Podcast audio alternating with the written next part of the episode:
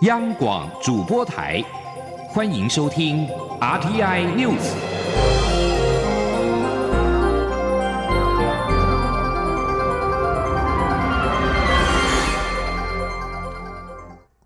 各位好，我是主播王玉伟，欢迎收听这节央广主播台提供给您的 RTI News。今天是二零一九年六月十八号，新闻首先带您关注。立法院临时会在十七号下午登场，为了终结公投榜大选的乱象，民进党团在临时会优先处理公投法修法。虽然国民党团强烈反对修法从鸟笼变铁笼，但是诉诸表决之下，院会通过了民进党团的修正版本，将公投与大选脱钩，明定公投公投日为八月的第四个星期六，自二零二一年起每两年举行一次。至于引发争议的减负身份证影本的部分，民进党团做出让步，拿掉相关修正规定，改以附带决议方式，要求中选会尽快实施电子联署机制。前天记者刘玉秋的采访报道。去年底九合一选举合并十项公投案投票，衍生边开票边投票等乱象。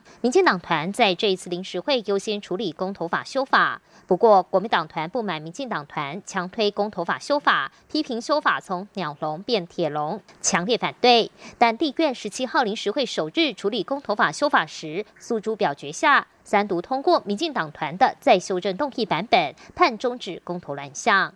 为了使公民投票有理性讨论的时间，这次修法直接明定公投日为八月第四个星期六，自二零二一年起每两年举行一次，错开选举年，也明定公投日应为放假日。参与审查的民进党立委蒋介安表示，修法可避免政治绑架。蒋介安说。这次修法的重点是将大选跟公投脱钩，避免政治绑架、政治动员、凌驾公投本意、公投价值。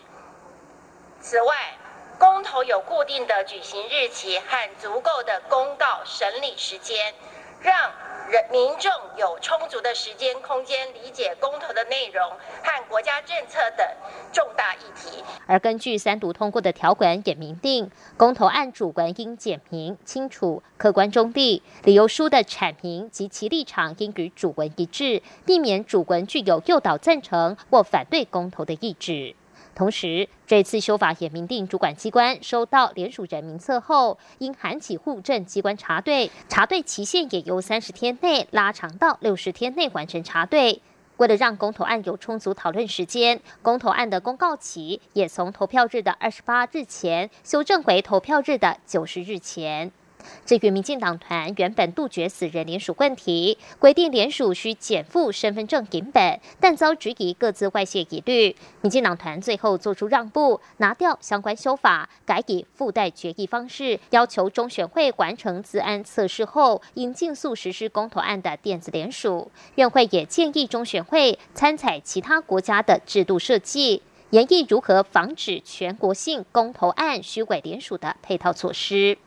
就在公投案完成二修后，国民党团在议场内大砸水球，表达不满，并随即在议场外举行记者会，谴责民进党大开民主倒车，为了明年大选考量，不惜违背当年争取松绑公投的决心，以多数暴力扼杀公投，背弃民主，形同将台湾展现直接民权的公投送终。中广电台记者刘秋采访报道。中选会主委李进勇表示，根据修正过后的规定，公投案连数成案之后，要到二零二一年八月才会进行投票，也就是明年将不会有公投案与总统大选一一起进行的情况。目前正在进行连数的公投案为重启核四公投以及反核废公投，这两案确定无法绑大选。截至目前为止，今年还没有公投案成案。前总统吕秀莲在昨天晚间表示，这次的公投法只修了一半，若是公投不绑大选，则应该同步修正配套，也就是取消超过一半选民投票的限制。而以核养绿公投领先人黄世修则表示，昨晚是民主死亡之夜，民进党让大选与公投脱钩，是没收台湾人民的投票权。民进党挟国会优势反民主，没收人民的投票权。台湾环境保护联盟则表示，公投与大选脱钩以后，公投很难通过一个提案。下一代幸福联盟则表示，让公投与大选脱钩，等于变相限制公投通过的机会。持续关注的是香港反对修订逃犯条例的事件。香港行政会议召集人陈智思十七号坦诚，逃犯条例的修订完全失败，而且在于技术上已经玩完，就像下。就算是下一任特首也不敢再重新提案，而香港特区政府对于此事则是错判形势，部署失策。但是陈志思也为香港特首林郑月娥缓颊说，希望民众再给他一次机会，不要抹杀他过去两年的工作。根据香港电台与香港星岛日报的报道。香港立法会民主派议员、议会阵线议员欧诺轩、朱凯迪等人，十七号下午带领在立法会示威区聚集的市民，转往香港特首办公室外面聚集，要求与行政长官林郑月娥对话。大批民众重新占据了龙河道、天华道。入夜之后，民众仍然持续聚集，而且有下班后的市民到场声援。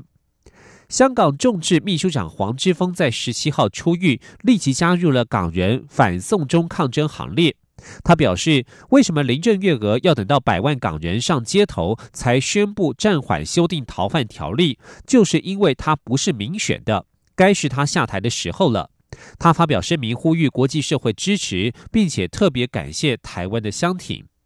根据法新社十七号引述多位政论分析家的报道。香港反送中示威迫使港府十五号暂宣布暂停修订逃犯条例之后，这对于不习惯见到民众上街怒吼的中国国家主席习近平来说，无疑是一大挫败。分析家指出，北京或许为了避免激起更大的冲突，不采取明显的粗暴镇压手段，但是可能会以更加细腻的手段对香港施压。而为了声援反送中行动，我立法院临时会在十七号下午通过朝野共同声明，除了谴责香港政府违反人权精神，以武力处理群众运动，并且呼吁香港政府应该谦卑面对群众的诉求，立即撤回逃犯条例草案。朝野共同声明指出，立法院各党团都不认同香港政府以武力方式对待群众运动，呼吁港府谦卑面对群众的诉求，将冲突降到最低。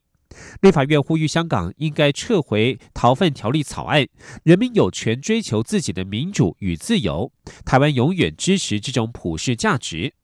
同时，立法院也建议政府应该对香港人民以行动支持，并且提供关怀及援助。应该依照《香港澳门关系条例》第十八条及相关规定，对于因为政治因素而导致安全及自由受到紧急危害的香港居民，提供必要的援助，并给予关怀。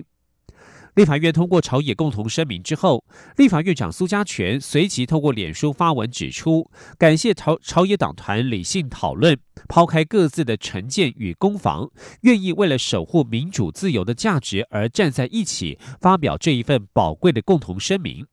苏家全表示，除了对于香港的处境感到万分同情，台湾人民也应该仔细思考台湾想要什么样的未来。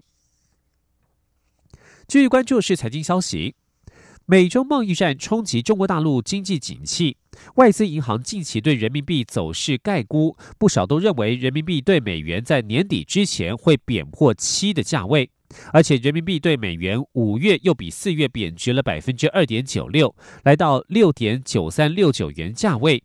人民币趋势不看好，影响台湾投资人的存款意愿。央行十七号公布台湾国内人民币最新存款统计，截至五月底为止，有两千六百八十二亿人民币，跌破了两千七百亿的水准，是二零一四年三月五年多来的新低点。前天记者陈林信宏的采访报道。央行十七号下午公布台湾国内人民币业务最新情况，以本国人和本国公司存款为主的外汇指定银行 DBU 人民币存款余额为两千三百七十亿人民币，较上个月大幅减少六十一亿多，减幅达百分之二点五三。至于以境外个人、法人以及境内金融机构为主的国际金融业务分行 OBU 也是减少两亿多。截至今年五月底，台湾国内的人民币存款较上个月共减少六十四亿多，减幅百分之二点三四，合计共两千六百八十二亿多人民币，不仅跌破两千七百亿的水位，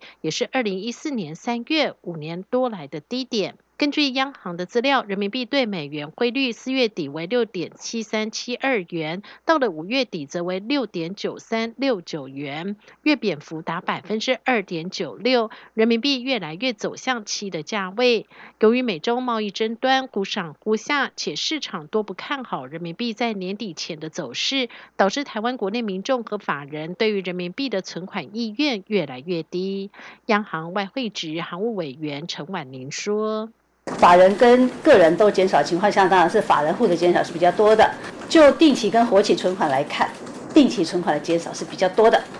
活期存款反而是比较持平，没什么没什么大大大的数字的减少。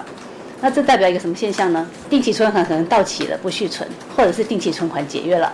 资金跑到哪里去了呢？也没留在活期存款，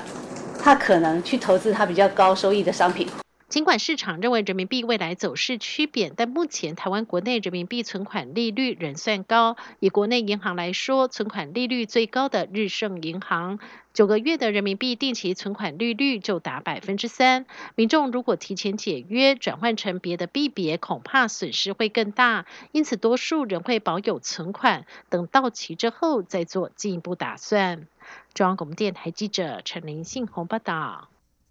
而受到美洲贸易战的影响，台商回台投资反应热烈。国发基金管理委员会议十七号通过欢迎台商回台投资行动方案二点零版本，做出两大修正。除了依台商贷款额度将补助分为三级，补助从最高百分之一点五调降至百分之零点五，贷款年限也自十年缩短为五年，延续鼓励措施，并且兼顾公平原则。为了协助台商返台投资，今年起实施的欢迎台商回台投资行动方案推出专案贷款，由国发基金补助银行委办手续费百分之一点五，补助总额度为两百亿元。由于回流情形相当踊跃，两百亿元的额度火速用尽。国发会主委陈美玲表示，为了持续鼓励台商回流，考量政策的公平性，并且大部分回来的都是大企业，议价能力本来就高，因此做出二点零版本的修正。除了回商的回流的台商，行政院长苏贞昌日前指示将补助优惠扩大实施，对于常年跟留台湾的企业也一并适用，预计七月一号实施。陈美玲表示，据她了解，经济部将端出跟留台湾大企业、跟留台湾中小企业两个方案，内容也会包含融资优惠。医药消息：国家卫生研究院几年前研发出能够以有效率而且精准截取单细胞的微流体晶片技术。而在十七号，国务院正式与民间生物科技公司签署技术转移，将由相关厂商持续推动微流体晶片的应用，进一步提升国家生技产业的蓬勃发展。前天记者肖兆平的采访报道。单株抗体是治疗多种疾病，包含癌症的重要选择。国家卫生研究院生医工程与奈米医学研究所副研究员许家贤，在二零一五年研发出微流体双微井单细胞培养晶片技术，不仅提高优质细胞的筛选效率，也方便下一步培养单株细胞族群。国卫院十七号正式与民间生物科技公司签署技转，强化研究与临床的实用性。许家贤进一步解释，过去筛选单细胞会透过电场或磁场方式抓取，但这款晶片技术主要是靠流体力学以及部分的化学物质就可以进行。由于筛选流道经过设计，更能精确找到所需细胞，以符合研究需求。他说：“他只利用了简单的这个物理性的原理，就是力，呃，流体的流体的力量来来带动这个细胞。好，那利用重力的方式来让细胞可以做沉降。那再来就是利用这个孔洞的大小来去造成这个单细胞截取的效果。”生物科技公司董事长陈信虎表示，国卫院研发的晶片好比是个检验平台，功能就是可以快速检验疾病。这不仅有助于医师有效投药，也可以因此减少医疗支出。他说：“急诊的病人发高烧进来之后，然后因为我们不知道他受到什么样的感染，所以呢，在依依照我们医生，我们就是投以广效型抗生素。那这个 chip 可以快速的检测找出它是受什么细菌感染，然后在这个最短的黄金时间治疗时间之内，然后找到它相对应的应该使用的抗生素。”陈信湖表示。寄转之后，所有的生产制造都会在台中厂区进行，强调这有助于提升台湾的生技产业发展。而国卫院院长梁庚义也说，寄转不仅是展现国卫院的实力，也为国家生技发展开创契机。中央广播电台记者施兆平采访报道。是阳光。有了世界之窗是阳光，环绕着地球飞翔。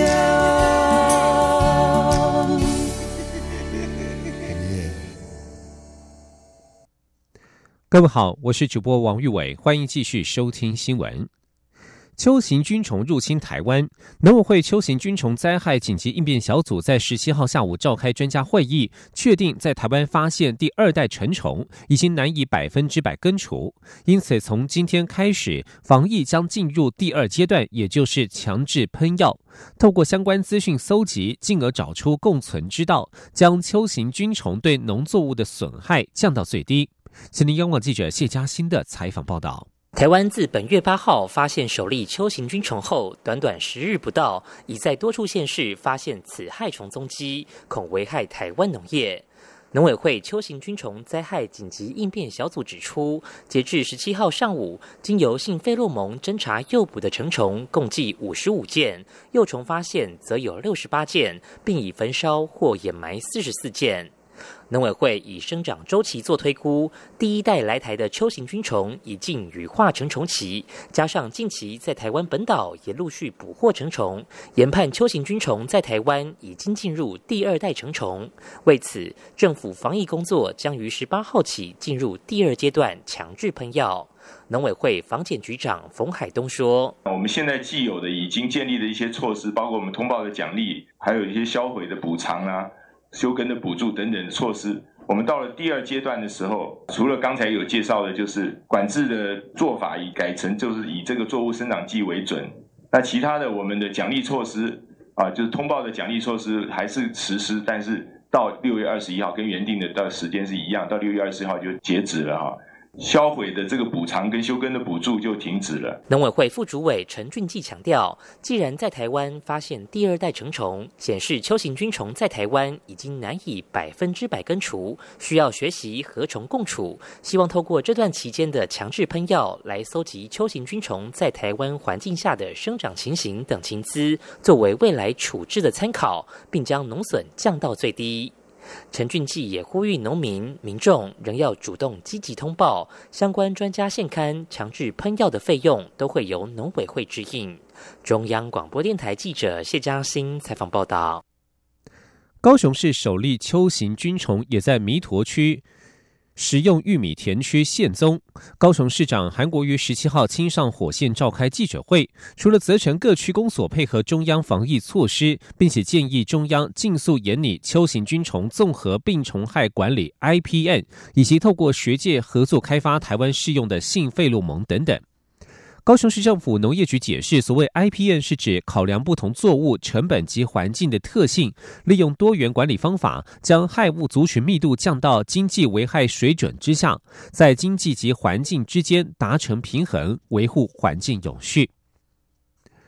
而最近登革热的防治也成为政坛话题。高雄市长韩国瑜十七号上午拜会国民党立院党团、民进党高雄市立委以及国民党立委王金平，希望朝野支持高雄登革热防治经费。在王金平退出国民党总统初选之后，韩王关系引发讨论。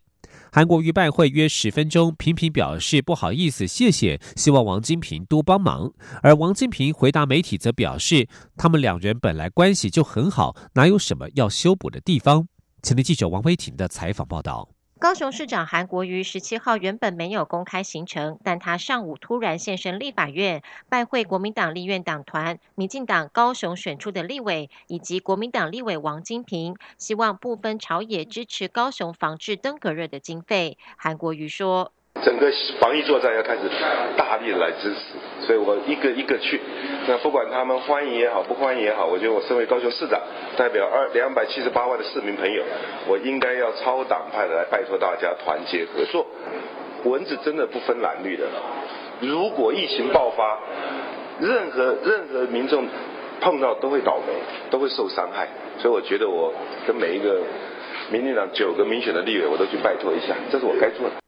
韩国瑜接着在国民党立委黄昭顺的带领下拜访民进党高雄选出的立委，然后拜会王金平。在王金平退出国民党总统初选后，韩王关系引发讨论。韩国瑜此行也被解读是否有意修补和王金平的关系。韩国瑜拜会过程约十分钟，强调忧虑登革热疫情恐怕会波及高雄观光，他拜托王金平帮忙，并且频频说不好意思。王金平会后则表示，并不知道韩国瑜今天要来，感到有点意外。但是控制疫情最重要，当然会尽力协助韩国瑜。媒体询问王金平，看到韩国瑜会不会尴尬？王金平表示不会，他已经不参加初选。王金平也说，两人关系本来就很好，哪有什么要修补？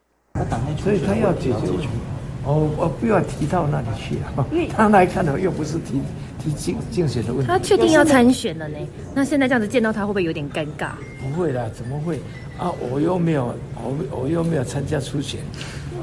我先超脱三界了。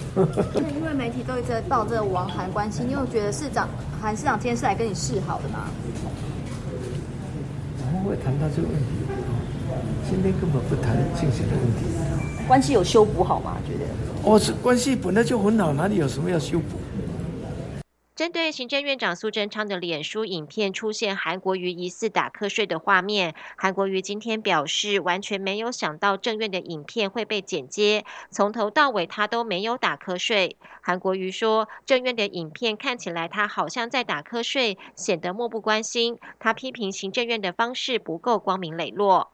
针对韩国瑜前来拜会，民进党立委许志杰表示，他当凤山市长时，每天都开登革热防治会议，呼吁韩国瑜多花些时间关心疫情，积极喷药消毒，避免扩散。民进党立委李坤则说，韩国瑜忙着造势，今天突然来立法院争取防疫经费，他感到啼笑皆非。李坤则说，防治经费从来不是问题，而是韩国瑜的决心和作为。中央广播电台记者王威婷采访报道。韩国瑜近日为了登革热防治工作北上，请求行政院支援经费与人力。对此，前高雄市长、总统府秘书长陈菊在十七号表示，过去担任市长时，为了防治登革热，二十四小时紧盯群组讯息，各局处总动员防疫。陈菊也表示，市长可以先动用市府的第二预备金预算来防疫，之后再向中央申请补助。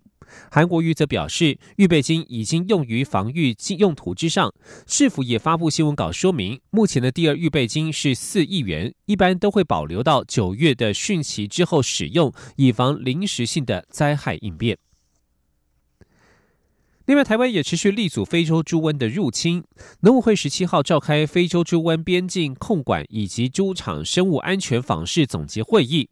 主委陈其仲在会后记者会指出，专家除了肯定我国各项防疫措施之外，也强调防疫是长期的挑战，要加强农民与政府、学术界的信任，并且要做好境内生物安全防治。